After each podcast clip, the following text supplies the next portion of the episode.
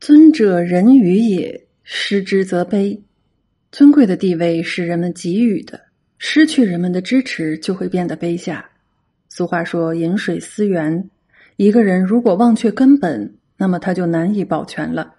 特别是对于高高在上的人而言，更应该牢记自己的权利和地位不是凭空而来的，归根到底还是人们所赋予的。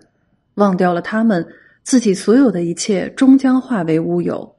妄自称大的人夸耀个人的能量，轻视他人的作用，这是无知的愚见。他们由此失去了对人们的感恩之心，作威作福，鱼肉他人，败亡便不可避免了。南北朝时，陈朝宣帝的第二个儿子陈叔陵机智善变，颇有名声。十六岁时，陈叔陵就被任命为都督。统领江、颍、晋三州诸军事，且兼任江州刺史，封为始兴郡王。陈叔陵少年得志，又自恃其才，显得十分狂妄和放纵。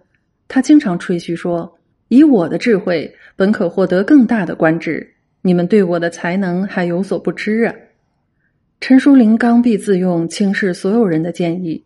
他在任期间，政务完全由他一人执掌，辽左一概不准参与。人们私下议论说：“王爷不信他人，一切皆由自己独断。我们何必惹他生气呢？我们仅可自由自在、放心游乐了。”部署不尽其职，陈叔陵日夜劳碌，事情还是积压甚多。一日，陈叔陵斥责部署懈怠，一位部署便说：“王爷的意思，我等琢磨不透，故不敢轻易办理。”陈叔陵一怔，随即对部署大声痛骂。他对部署十分苛刻，部署凡有所求，他一概拒绝；但有好处，他也是一人独占。为此，人们对他既恨且怕。陈叔陵的一位心腹提醒他说：“王爷位高绝尊，可办事还需部署的协助。事务如此繁多，王爷纵使本事再强，也是分身无术啊。王爷可以对他们施以小惠，令其勤恳办事，这样王爷的忧虑才会有人分担。”王爷的地位才可永固。陈淑玲轻蔑一笑，说道：“本王富贵在天，与他人何干？他们天生是贱命，有什么资格指点我呢？我决定着他们的生死，还用得着我去讨好他们吗？”陈淑玲对不顺从他的人，千方百计捏造罪名进行陷害；而对他看不上的人，则随时随地的加以羞辱。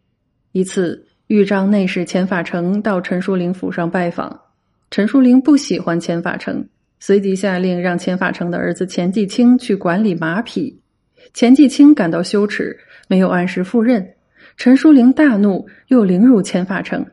钱法成愤怒怨恨，无处申诉，竟然愤然上吊身亡了。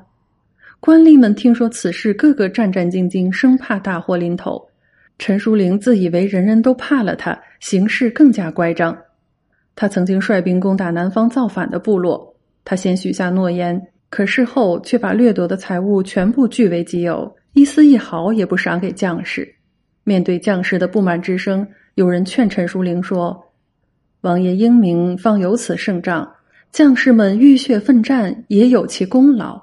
王爷既已许下誓言，如不兑现，不仅有损王爷的威名。”而且王爷以后还要靠将士们冲锋陷阵，不如赏赐一点给他们吧。陈淑玲把眼一瞪，喊叫道：“将士厮杀本是他们分内之事，何功之有？此番大捷都是本王的筹划之功，要赏也该本王受赏。我先前许诺不过是激将之法，何必当真呢？”将士们又气又怒，只是隐忍不发。陈淑玲还随意征收赋税和徭役，百姓怨声载道。陈淑玲的生活极为奢侈浮化，他常常与宾客通宵达旦的宴饮作乐，而政务则一拖再拖，其官署文案如非呼唤，均不得擅自上呈。后来，陈叔陵回到朝中总理朝政，他变本加厉，只要朝中官员稍微违反了他的意志，他就严厉惩处，直至夺人性命。但他的父亲宣帝对他一向溺爱，陈叔陵如此残暴不仁，他的父亲只是责备教训而已。陈叔陵由此依靠，气焰没有半点收敛。宣帝死后，陈叔陵马上开始谋权篡位。由于他平日的作为，追随他的人极少，他拿出家财，亲口说：“拥护我的，赏金千两。这次我绝不食言，当场分发。”将士们受他欺压欺骗多了，谁也不肯为他卖命。陈树龄篡位不成，在逃亡途中被杀。他发动的叛乱历时很短，只有几个时辰而已。